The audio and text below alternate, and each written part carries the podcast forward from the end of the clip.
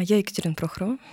Меня зовут Сергей Сергеев. Мы психологи, и это наш подкаст о мужском и женском взгляде на жизнь, которая случается с нами каждый день. Тебе не понравится. И это твое ограничивающее убеждение. Какой ты родитель? У тебя двое детей. Угу. Тебе просто охарактеризовать себя сразу для двоих дочерей? Или как будто бы с одной ты один родитель, это одни качества, а с другой другой?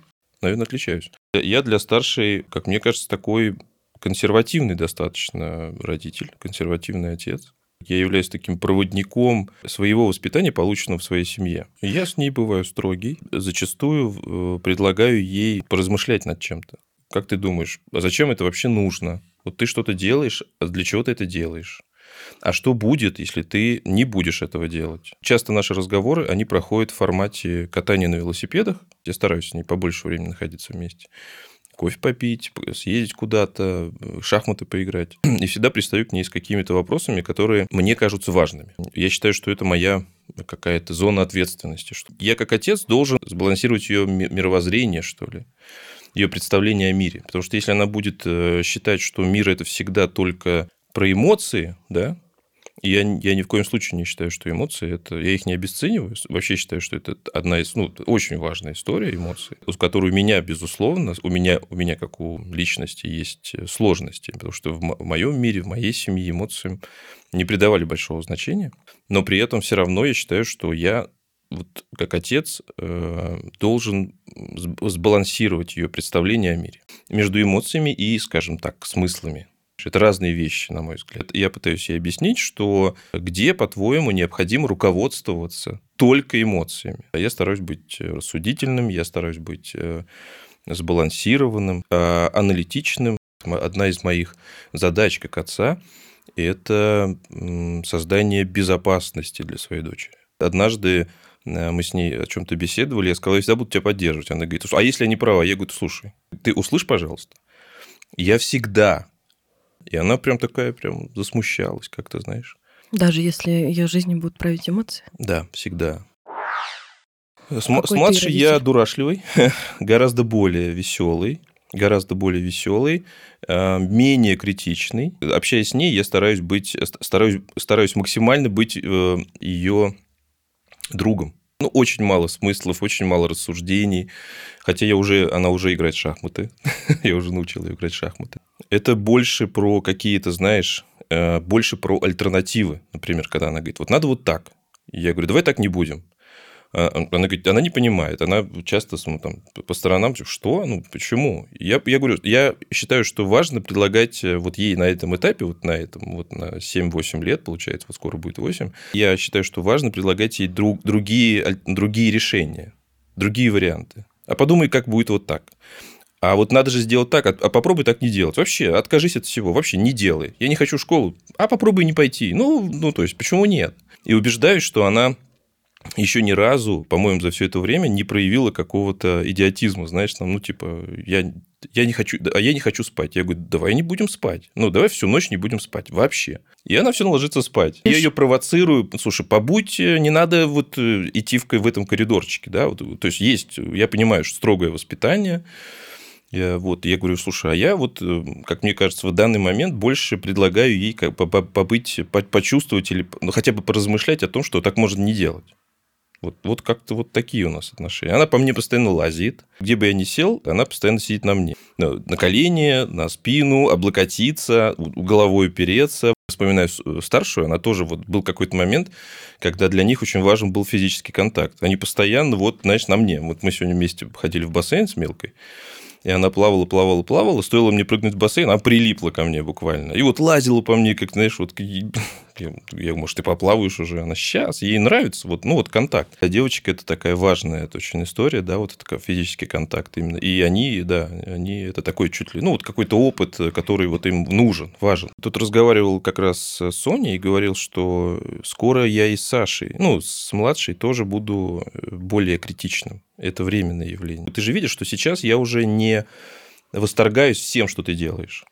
Да, у меня появилось больше критики. Я уже тебя хвалю за достижение. Не просто так. Если, то есть в каком-то до какого-то момента ты приносил мне какие-то каляки, и я буквально, ох, каляки, круто. Но, но постепенно я, конечно, начал, относ, начал относиться к, к этому критичней и говорить уже, слушай, да, я с удовольствием тебя похвалю за, за что-то, за достижение. Это не значит, что э, я перед ней ставлю какие-то всегда какие-то сложные там, да, сделай. Но для меня, как для отца, это важно научить ее добиваться. Когда я сейчас тебя слушала, у меня, конечно, жалость все когда ты сейчас рассказывала о родителе, который сейчас есть у старшей дочери, тот папа, который есть у старшей дочери. И даже, я думаю, это будет слышно, как поменялся твой голос, как поменялось твои чувства, как поменялось, как ты говорил даже младший. И внутри, конечно, больно, если честно. Я понимаю о чем-то, что за коляку в 4 года и за коляку в 15, ну, хвалить странно было бы но при этом как будто бы, когда ты старше, ты меньше нуждаешься в легкости, веселье, любви и принятии. Как я сейчас услышала, просто когда тебя слушала, о том, что вот ей это нужно, я это даю. А ты вот взрослая, я тебе даю э, анализ, угу. я тебе даю реальность, да. я тебе даю что-то очень жесткое, твердое. И стало внутри больно. С детьми, да сколько бы у нас их ни было, мы разные родители.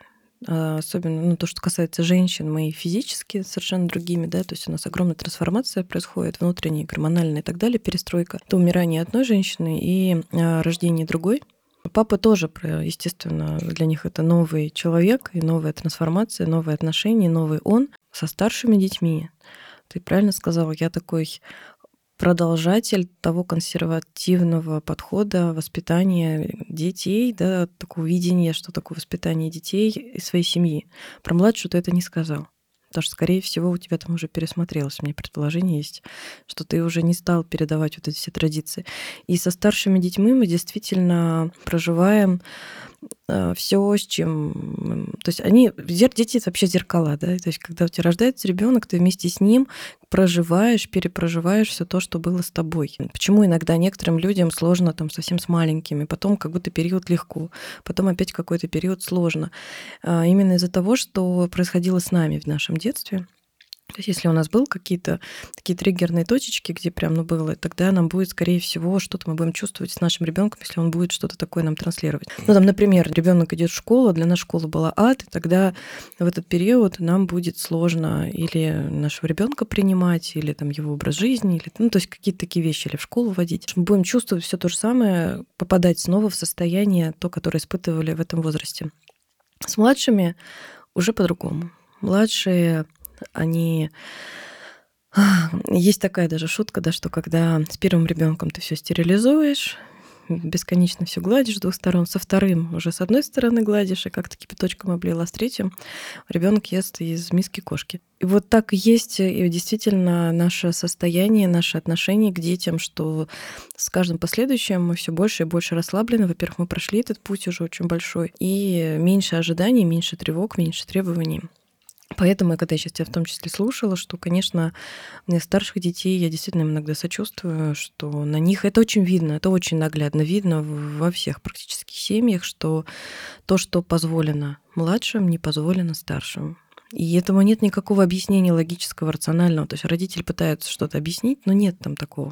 То есть если одному нельзя было, не знаю, там прогуливать школу никогда, да, или там, ложиться поздно спать, то второму почему-то позволительно. Такие нерушимые правила, которые через сколько-то лет оказываются еще как рушимые и совершенно другие. Какой я родитель? У меня, получается, у детей 4 года разницы, ну, не такая большая, но при этом я знаю, что я абсолютно разная а, для одной дочери, для другой. Но эта разница с возрастом, с годами, она стирается. То есть я просто знаю, что та мама, которая была, когда родилась одна первая дочь, а, и та мама, когда родилась вторая дочь, это просто два разных абсолютно человека, потому что если с первым у меня, с первой дочкой была вообще полная неизвестность, недоверие себе, незнание себя, куча тревог, страхов. А, я слушала, в принципе, все прислушивалась ко всем старшим, то есть кто что скажет, советует, напугает. И я себя даже и мамой это до какого-то момента даже не чувствовала, потому что я не понимала вообще, кто я. Да? То есть есть бабушки, есть люди, которые как-то в это все включаются. Я, наверное, из-за того, что очень много страха, это же живой человечек, вдруг ты что-то сделаешь неправильно, внутри не доверяешь себе совершенно. Это мой процесс был, поэтому как бы доверяешь другим людям. И реально такое было ощущение вообще, а кто? А когда родилась младшая, это была совершенно другая уже Катя, совершенно другая женщина. Я была настолько уверенная в себе, в своем материнстве, в том, что я делаю, как я делаю. Меня, конечно, очень трансформировал второй ребенок. И соответственно, все было по-другому. И, и дочка совершенно по-другому, и материнство было другое. Но благодаря вот этому второму моему материнству, а, второй ребенок, получается, вторая дочка, она научила... Это же не только, что я только к ней по-другому. Она научила вообще меня быть другой, другим родителем, другой мамой, а, более открытой, более смелой, более доверяющей себе. И это отразилось сразу же на общении со старшей оно начало потихонечку отражаться. И вот с возрастом, с возрастом я понимаю, что у меня абсолютно тоже разные дочери, они внешне совершенно не похожи, и по характеру не похожи. И, конечно же, с кем-то сложнее, с кем-то проще.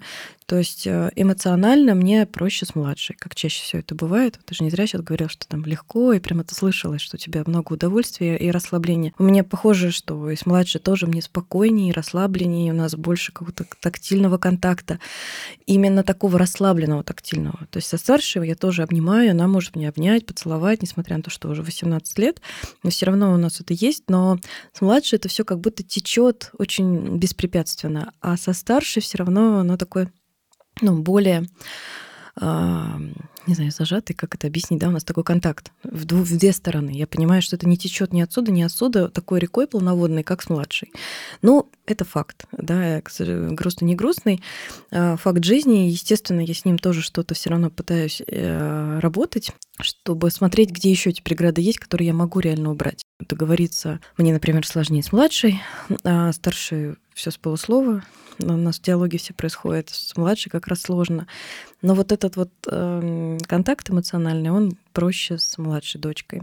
По поводу всяких требований, воспитания и так далее, у меня было всегда это правило в семье, и вообще оно есть, оно распространяется на всех сразу. То есть у меня нет такого «тебе вот можно, а тебе нельзя». И если я вдруг это когда-нибудь замечаю, или мне вдруг это дети говорят, то есть я сразу стараюсь это, во-первых, извиниться, если вдруг так произошло, и тут же это сравнять, потому что мне кажется это очень обидным, когда в одном доме почему-то одному там позволено, а второму нет. Вот, или там одному больше требований, а ко второму нет. То есть у нас, например, было всегда с маленького дальше возраста, когда день рождения у одной дочери мы дарим, подарки и второй всегда. Это неравноценные подарки а, чаще всего. Ну, то есть не значит, что мы точно так же. День рождения, естественно, у одного человека, это остается его праздник. Я вообще за то, чтобы праздник был у всех. Зачем расстраивать одного человека, а другой радуется, а второго расстраивать, да? То есть, ну, каждому человеку, когда до сих пор, даже вот вчера мы ехали с младшей дочкой, и они были у бабушки, и она даже слезы у нее появились, как ей стало обидно, когда приехала старшая из универа к бабушке, и все внимание гостей а, стало на Даше, на старшей, о том, как, как она учится в универе, как она там закончила, какая она молодец, а, какие были экзамены. В общем, все было про было очень много внимания, и ей было, естественно, неприятно. Хотя старшая побыла в гостях всего час. В остальное время она была одна звездой. Но вот этот момент и отрицать, что это неприятно, да нет, конечно, это неприятно. Отрицать невозможно. Это, конечно, неприятно любому человеку, какой бы взрослый он ни был. Поэтому у нас всегда праздник это праздник, праздник у всех в том числе и у младшей, у старшей, неважно, да, то есть у нас есть такая, такая традиция, что это праздник общий. Общий в плане празднования, не в плане того, что именинник, конечно, один, и все внимание все равно больше ему.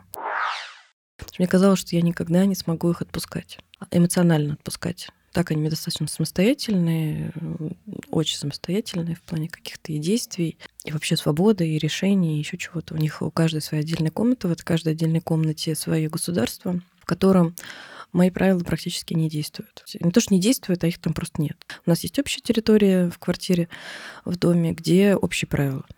И есть их территории, где я не правитель. Поэтому у них достаточно много свободы, много свободы вообще, в принципе, в их жизни, как не знаю, во что они оденутся, во сколько они куда пойдут, в плане школы, в плане уроков. Ну, то есть там, где им нужна помощь, я ее оказываю, но свободы даю очень много. Столько, сколько им нужно. Единственное, что, конечно, что касается безопасности, то там, да, наверное, жестко все равно остаются какие-то правила. Но опять же, такой постоянно меняющиеся эти правила безопасности. Конечно, хочется понять, это были рядышком. Близость, такая контакты, конечно, невозможно, поэтому потихонечку они отделяются. Даже был такой момент не так давно, что я шла в театр, мне дочь такая говорит, ой, ты в театр? Ой, а в театре, там, а вот, наверное, там спектакль, что-то такое. Я говорю, ты хочешь со мной? Она, да ну не знаю. Я поняла, что я даже не предложила, потому первый раз на это столько времени не предложила, потому что, видимо, настолько они дистанцировались, что они, ну, в основном, чаще всего никакие театры со мной уже никто не ходит, и ну, там, с нами там и в поездки особо не ездит. То есть все хочется уже самим, одним, за счастье побыть вообще одним в доме, чтобы никто их там не трогал. И я настолько, видимо, уже привыкла к этой дистанции, которая мне казалась раньше невыносимой и вообще сложной, как, как-то я так научусь без них жить. И что я думаю, вот это да, да, ты даже не предложила дочери в театр. Я такой тигр для детей, то есть э, что бы ни происходило, я тоже на их стороне, я с тобой согласна, что бы ни происходило. Я и горжусь детьми, и получаю удовольствие от каждого их возраста. И всегда есть чем можно любоваться, наслаждаться, интересоваться. Я очень включена в детей в любом возрасте. Каждый ребенок это целый мир. Там, как они мыслят, что они чувствуют, что они делают, там, не знаю, рисуют, танцуют, э, говорят, плачут. Сейчас я еще чувствую себя большим контейнером для одной для второй дочери. Я прям физически это чувствую. То есть это даже не то, что психологическое, как ну, ты, наверное, слышал, да, вот это контейнером. А сейчас я реально себя таким чувствую, прям пластиковым контейнером, двумя контейнерами. И поэтому в том числе, ну, наверное, эта дистанция еще свобода, которая у меня появилась, у меня же свобода появилась сейчас, эта дистанция есть плюс. Я могу много времени посвящать себе, и у меня много практик вообще в моей жизни стало разных и физических, в том числе для того, чтобы выносить, вывозить все эти контейнеры, потому что, конечно, каждый из них приходит э, со своей жизнью, в которой, ну, понятно, они приносят самое вкусное. На кого обиделись, где рассердились, кто взбесил, чего испугались, что болит. И вот это вот ты все выслушал, положил в эти контейнеры себе свой завтрак, ланчбокс. И все, они с расслабленные пошли в свое государство. А ты, ты такой, ну, все, выполнил свою функцию. И я пойду разгружать эти контейнеры потом на йогу или куда-то. Роль отца, папы, угу. Ну и роль мамы в жизни детей. Как ты считаешь, какая роль отца? Мне близка идея такого архетипичного отца, который знакомит ребенка с окружающим миром, максимально осведомить о разных э, сторонах жизни, и, и зачастую позволить ей столкнуться с каким-то, с каким-то, может быть, даже негативным опытом. Я считаю, что это тоже важно. То есть жить в мире, где все прекрасно, это прекрасно. Нулевая вероятность прожить всю жизнь и никогда не попасть в какую-то суперсложную ситуацию, из которой надо как-то выбираться. Я в целом, как мне кажется, больше про максимально реалистичную, максимально реалистичную оценку. Твоя роль это какая? Это показать эту реальность или научиться познакомить справляться? с реальностью, познакомить с реальностью, вывести в реальность, познакомить с например? реальностью. Ну, например, вот мы рассуждаем периодически со старшей, что такое отношения, для чего нужен спорт, что такое вообще физическая форма, для чего нужно образование, я очень-очень стараюсь держать себя в руках и не навязывать ей, конечно, свою точку зрения, хотя, наверное, это сложно я себя так идентифицирую, какой проводник своего какого-то рода, да, то есть я тоже был воспитан когда-то своим отцом. Мой отец был воспитан своим отцом.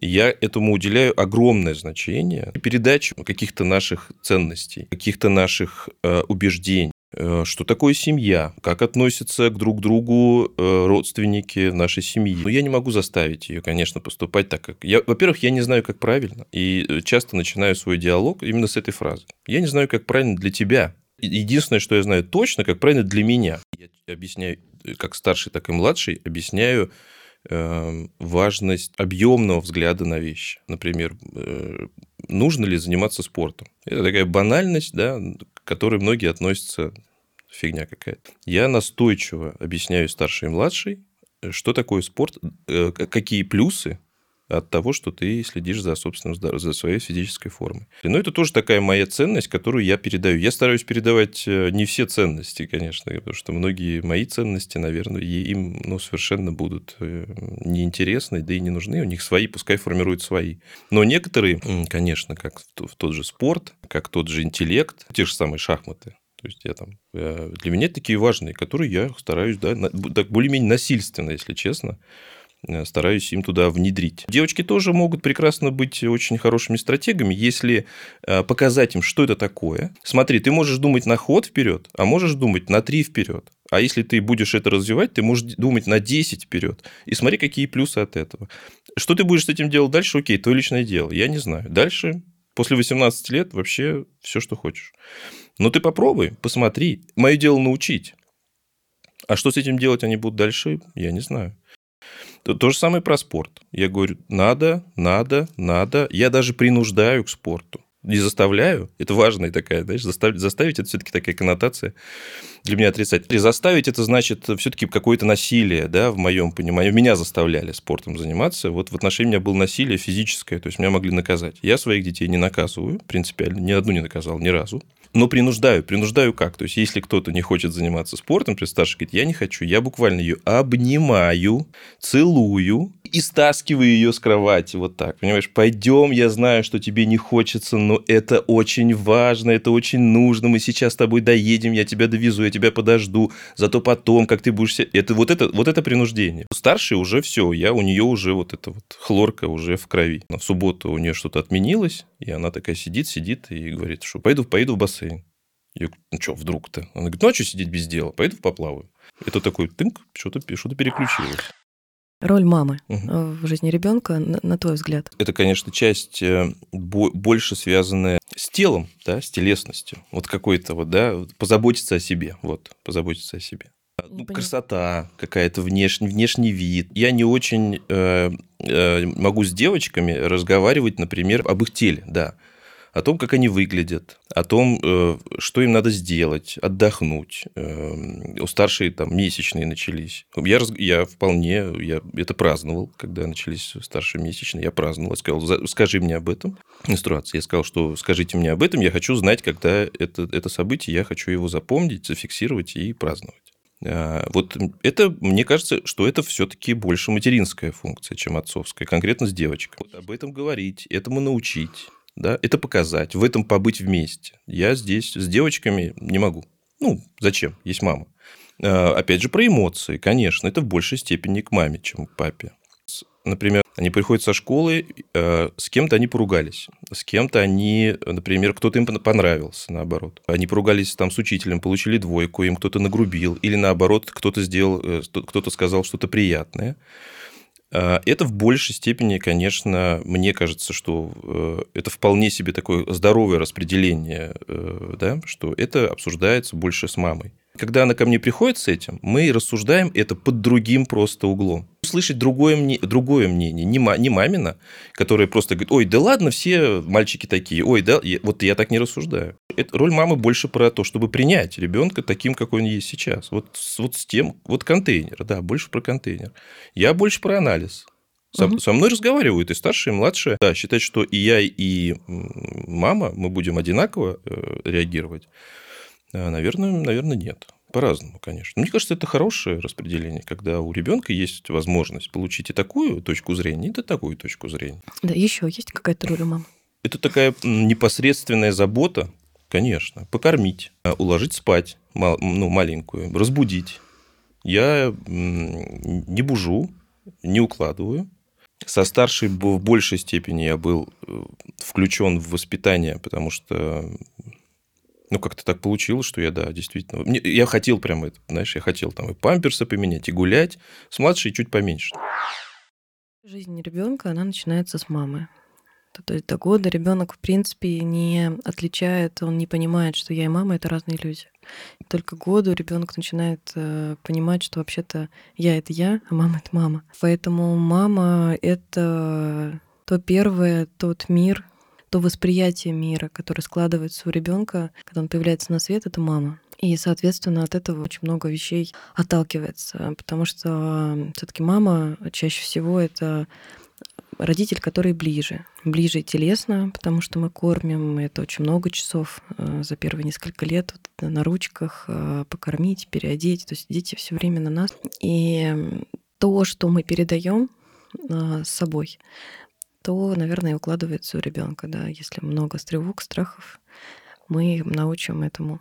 Ну, то есть для меня роль мамы — это такой родоначальник или такой первооткрыватель, который вот показывает вот мир, вот он, он такой.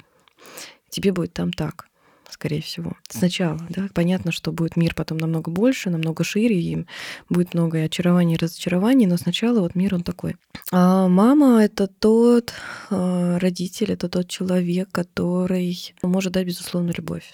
Ну, пытаются люди взрослые, да, где-то найти ее в партнерах, там, в, в браке, в семье, с друзьями, где угодно. Но ее найти невозможно. Единственный источник безусловной любви, он только, только в нашей маме и в родителях. Понятно, внутри нас. Больше этих источников не существует. Поэтому это очень важно а, максимально, а, сколько бы ни было лет ребенку, в каком бы возрасте вы сейчас себя не нашли, а, возможности найти этот источник внутри себя, потому что ну, просто ребенка больше нигде это будет взять. Нигде, как никогда. Сколько бы ему не было лет. С этим же вместе это роль мамы, это источник тепла и принятия. Ну, это как продолжение, безусловно, любви, но все равно это в эту же тему. Потому что так как принять могут родители, принять может мама, не сможет никто. И тоже мы находимся, когда мы будем вырастаем взрослыми, мы ищем это принятие во всех глазах каждого, каждого нашего мужчины, каждой женщины, и не находим. Достаточно ответственная роль для меня, например, роль мамы.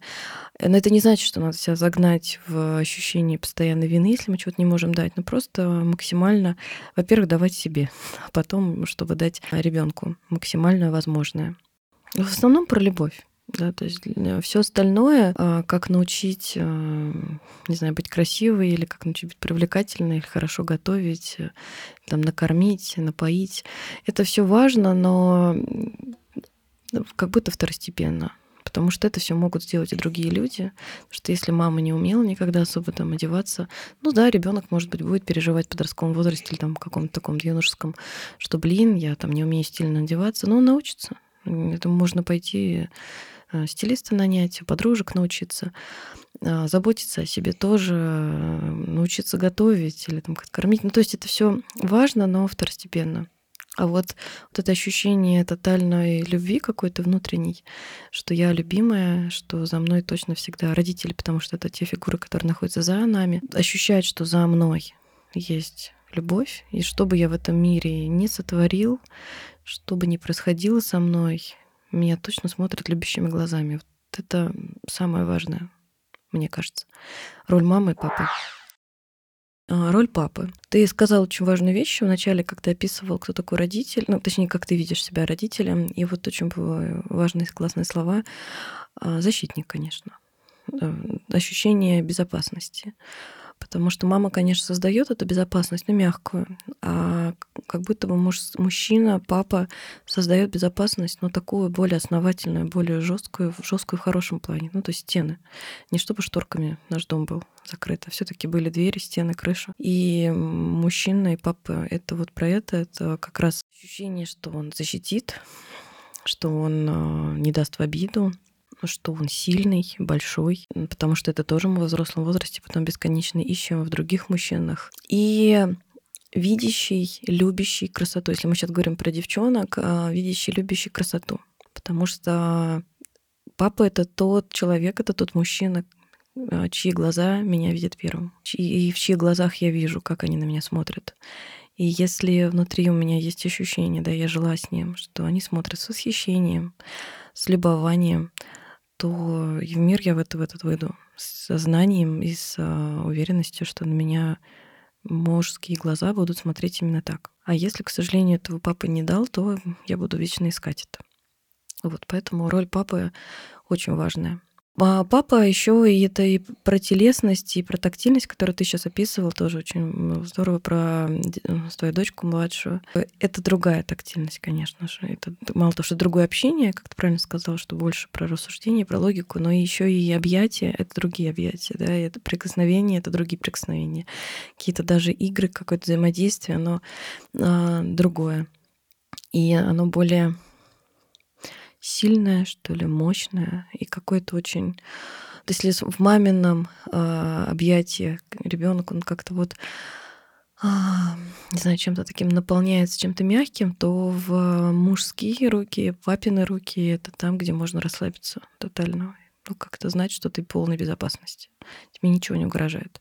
Это я так сейчас про идеальные картинки, конечно, рассказываю, как я вижу роль папы.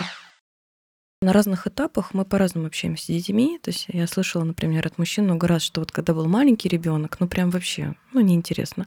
А вот сейчас наконец-то он подрос, я могу с ним поговорить, и вот сейчас стало классно. Когда дети становятся более осознанными, с ним становится мужчинам интереснее, потому что с ним можно разговаривать, обсуждать, с рассуждать. Вообще с девочкой, с мальчиком. Я понимаю, что они имеют в виду. Я понимаю. Действительно, с такой очень заземленной позиции очень понятно, не, что, о чем общаться с, там, с пятилетней девочкой, например, у которой весь ее интерес крутится вокруг какого-нибудь, какой-нибудь там, не знаю, что там, пони, Леди которая при нажатии там, на хвост начинает э, вибрировать и там лиловыми красками. Конечно, папе не очень интересно. Ну, я, мне, мне было я, не то чтобы интересно, хотя в, в каком-то смысле это было даже интересно. Наблюдать за тем, что происходит с ребенком, как он реагирует на что-то, как он учится, как вот учатся кто и, и старший, и младший, как они вот развивают. Мне был интересен процесс развития, вот, процесс развития. И мне было интересно, как, они, как меняются их реакции в зависимости от возраста. И часто это очень происходило для меня неожиданно. Я рассказывал несколько раз историю со старшей дочерью. А, у нас э, как раз была семейная психология, и э, там прозвучала фраза «больше, больше доверяйте своим детям, и так как я безгранично доверял этому преподавателю Благовой, вот, и я все, что она без критики абсолютно воспринимал, все, что она говорит, потому что все, что она говорила, мне очень нравилось. Я очень понимал, что она имеет в виду. Как будто бы вот она, она как будто говорит то, то что вот я, я, блин, я так, и, я так и думал, я, так, я знал, что это вот так. И у нас э, была ситуация со старшей, когда мне надо было ехать на лекцию, а когда я уезжал на лекцию, я отводил ее э, к сестре жены, а пока жена не приедет с работы. И в какой-то момент она вдруг сказала, я не хочу, я сегодня не пойду. Я когда рассказываю, я обычно плачу. Сейчас тоже заплачу. А. про что ты там хочешь заплакать? Да.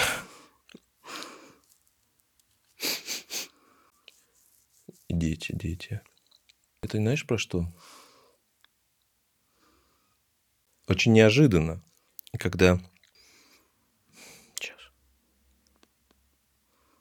Я уже сто раз это рассказывал, и, наверное, из ста раз 50 раз плакал.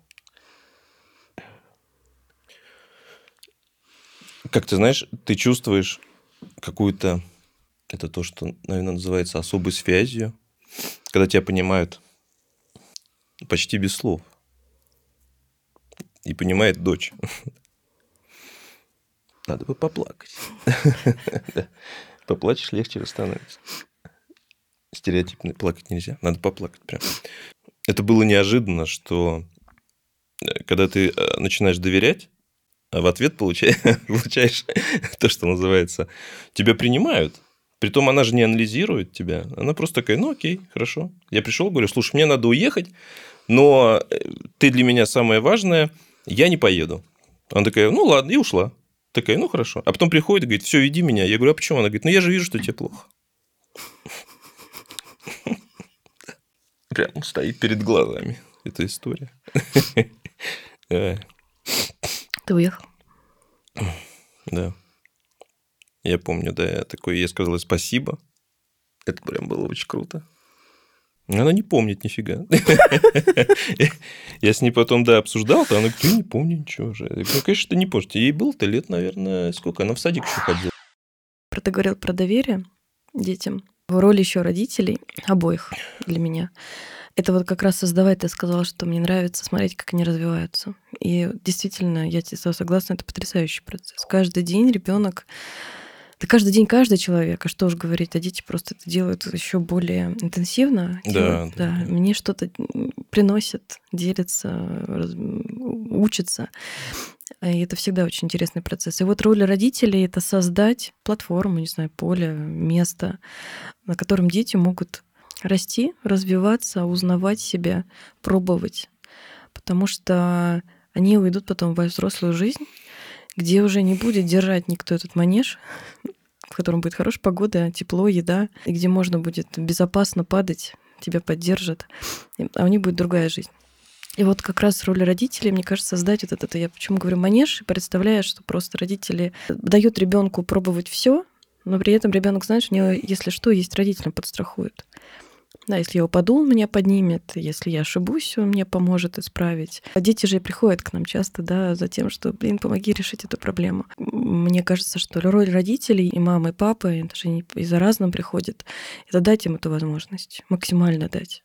Что иногда родители боятся, говорят, ну вот ты не самостоятельный вырастешь, а ты уже взрослый, реши сам. И да блин, жизнь огромная будет, в которой надо будет решать самому, и не у кого будет спросить. Поэтому, мне кажется, родители по возможности могли бы давать максимум, который у них есть, э, пока ребенок рядом потому что они очень быстро растут, они сами дистанцируются, они сами отходят, уходят, они не будут вечно. Это как всегда такое сравнение, как родители очень переживают иногда маленьких детей, а он еще не ходит на горшок. Угу.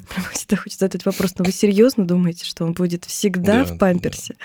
Но это невозможно. Да? То есть и здесь точно так же. Никогда родитель не, не будет ребенок все время стоять рядом и спрашивать, мама, а это сюда я пойду, а это сделать, а как это сделать, а это помоги. Он будет жить один, он будет самостоятельным. А наша задача создать им возможность пробовать изучать себя и знать, что мы рядом. Всегда их примем. И при этом, при всем, что независимо от возраста, потому что самое сложное, они же растут, сначала все понятно, маленькие, но а, самый такой возраст хитрый и коварный, имеется в виду а, для всех, для родителей, для детей, подростки когда они начинают становиться вот этими колючими ежами, когда они начинают отталкивать, но именно в этот момент мы особенно им нужны потому что для них очень важно проверить вот эту, во-первых, устойчивость, что я тебя оттолкну, а, а потом повернуться и посмотреть, а ты стоишь. И вот это ощущение, что да, он стоит и продолжает так же любяще на меня смотреть. Я сейчас не про какие-то оскорбления, унижения, да, какие-то, ну, то есть угу. за гранью, а просто вот, ну, ежики, да, когда они а, перечат, противоречат, а, делают по-своему. Ну, то есть вот какие-то такие вещи а, говорят, да мне не нужно, я все сам. И родитель на это все может как бы не выстоять, а включиться в не в родительское детское взаимоотношение, а в игру такую, да, то есть тоже стать подростком, тоже бунтующим. Ах, ты так, я тогда уйду, я тогда ты мне, раз мы тебе не нужны, тогда я зарабатываю деньги сам. Ну, то есть а, не дать возможности ребенку просто испытать себя, узнать себя. Доверие детям, свобода детей и когда, сколько и как стоит ли вмешиваться в жизнь детей. По-моему, Петрановская, где-то я живую, по-моему, я слышал на какой-то какой лекции. А, она говорила, что... И, и Благова, кстати, говорил примерно, примерно похожую какую-то идею, что родитель должен быть в доступе, родитель должен откликаться на потребности ребенка. До какого возраста? Они, они, они по-моему, обе говорят, слушайте, ну, в природе это до, до половой зрелости. Вот до этого момента будьте в доступе. Ребенок должен знать, что он всегда может получить от, ваш, от вас поддержку. Стоит ли э, влезать в его жизнь, когда он не просит? Э, лично я для себя э, выбрал, сознательно выбрал позицию не лезть к ребенку, если он не просит. До какого момента? Вообще никак, не до какого Даже момента. если он уже в форточке висит. Э, да, даже если он висит в форточке. Но ты не понимаешь, но э, никогда еще не висел. Я сейчас утрирую, но имеется в виду, что... Не а, просит не лезть. Э, просит всегда все бросаю. То есть буквально. И я об этом сразу говорю. И маленькая, и старшая знают, что э, если я вам нужен, я всегда, всегда вы можете мне, можете меня позвать, позвонить, потребовать, я здесь, все брошу. То есть нет ничего важнее. Вообще ничего важнее вас нету. Я все брошу и приду. Но вы должны мне об этом сказать, что я вам нужен. Помощь, диалог, физическая, э, деньги, просто скажите, я все брошу и приду. Все. Но если нет запроса, то я, конечно, я понимаю, ну, контролирую, что происходит, но, но в целом стараюсь жизнь все-таки не лезть. Это про доверие. Я считаю, что они справятся. Со старшей у нас было э, очень интересное такое наблюдение ее, чем отличается, скажем, ее взаимодействие с мамой у старшей и, и с моей. Мы тут пошли вместе куда-то гулять пеш, пешочком, без велосипедов, и мы о чем-то говорим, я иду, мы переходим улицу, раз перешли улицу, второй раз перешли улицу, и в, и в какой-то момент она, я смотрю, она смеется, я услышал, она что-то ржет. Я поворачиваюсь, и говорю, что, что смешно? Она говорит, это так необычно. Я говорю, что? Она говорит, когда я с мамой хожу, мы постоянно подходим к светофору, и она говорит, так, остановись, да, теперь идем. Остановись, так, посмотри, на... идем. Она говорит, а когда ты, она говорит, ты просто идешь, что-то вещаешь и куда-то пошел. А я за тобой бегу, и она говорит, я понимаю, что это для меня необычный опыт. Я говорю, ну, и что? Ну, она говорит, ну, ну, как будто ты за меня не переживаешь. Я говорю, это так и есть. Я за тебя не переживаю. Я говорю, ну это не значит, что я тебя не люблю. Мамина тревожность, например, это с одной стороны в каком-то смысле минус, но с другой стороны, мамина тревожность что значит? Что мама гораздо более чувствительная. Она, более, она, она и тревогу чувствует заранее, да, у нее ушки, ушки на макушке, но она что-то другое почувствует чуть раньше. Я этого могу не почувствовать, потому что я менее тревожный.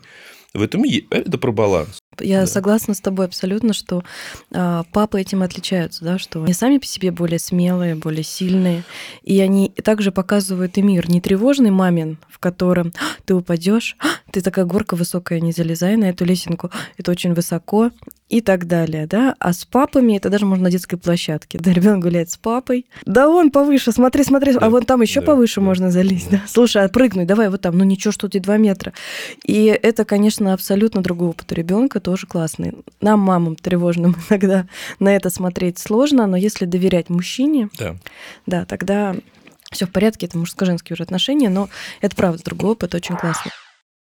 Я тебя поддерживаю про то, что надо, э, очень важно доверять детям и доверять на любом этапе. Вообще даже то, что они пришли в этот мир, это не наша собственность. Да? То, что это вот есть, что это мой ребенок и вообще все мое, не совсем все так. Э, Ребенок самостоятельный вообще ячейка, самостоятельная личность, самостоятельное создание сразу же, как только оно рождается, даже до, то есть это а, отдельный человек. И это первое. И на каждом этапе эм, будет свой, своя степень доверия, своя степень свободы. Понятно, что пока они нас нуждаются, этой свободы меньше. Да? А, но чем ребенок старше, важно каждый раз пересматривать. То есть, если вчера вы не доверяли ему или там не было этой свободы, самому порезать что-нибудь, да, там, ну, какие-то опасные вещи, там, например, сделать, или самому себе там суп налить или поесть, а, то потихонечку этот круг должен расширяться. То есть у ребенка должна быть, вот, то есть как он сначала привязан к маме, ну, даже физически, там, с лингом, там, чем-то. То есть вот это вместе с физической дистанцией, которая растет к трем годам, потому что если посмотреть на деток, э, их дистанция составляет примерно так, что они на площадке бегают, играют, но им очень важно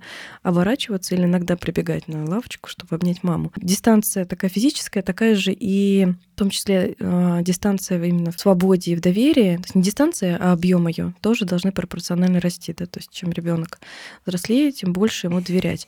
И вот как раз момент, который связан со школой, со всякими уроками и так далее, когда жалуются родители, что вот он все время опаздывает или он там ничего не сделал, и как с этим бороться, то не приходит с работы, ребенок там уже, не знаю, там в пятом-шестом классе, они все делают, сидят уроки. А всегда у меня большой вопрос, а вы ему доверяете? Потому что доверие связано с ответственностью. То есть если мы даем доверяем ребенку, то мы ему даем ответственность. Понятно, что со соизмеримую с его возрастом. В пятом классе, да даже и раньше, точно ребенок уже может нести ответственность. Они очень легко с этим справляются, когда им доверяешь. Когда ты действительно не вмешиваешься, твои уроки ты можешь их делать, можешь не делать, но ты знаешь, э, ну, что будет происходить. Дети не любят быть э, лузерами в классе, они не любят, когда на них ругаются, или они получают плохие оценки, если их не трогать дома. Они будут сами э, выполнять максимально, как они это могут. А вмешиваться для меня это всегда про некое, ну, связано действительно с тревожностью. То есть какая тревожность у родителей, какая тревожность, даже бывает и папа тревожные. От этого зависит и степень или а, количество вообще вмешиваний в жизнь ребенка. потому что если родители спокойно не понимают, что, ну, сидит под форточкой ребенок под открытой, ничего страшного, все спокойно, там, я не знаю, или ест он, ледышку он попробовал, облизал, или снял шапку, бегает без шапки, то они не будут в это вмешиваться, там, не бежать, сломя голову, боже, что ты делаешь, а спокойно с этим. Но если тревожность внутри высокая, то, соответственно, и можно сложнее будет и доверять ребенку, и свободу давать ребенку, и вмешиваться будет хотеться контролировать это постоянно. Но я думаю, что это будет в следующем подкасте, потому что я думаю, одним подкастом мы сегодня не, точно не обойдемся в этой теме дети, она оказалась большой. Что сказала бы мама про роль мамы и папы в жизни ребенка? Мама про роль отца плохо понимала, потому что она выросла без отца. Она лишена была любви, э, как ребенок. И это сработало так, что а теперь в ней, в ней так много этого, что хватает на всех. Окей, и тогда кратко так. она бы как это сказала? Роль мамы. Это любить. Роль папы. Э, учить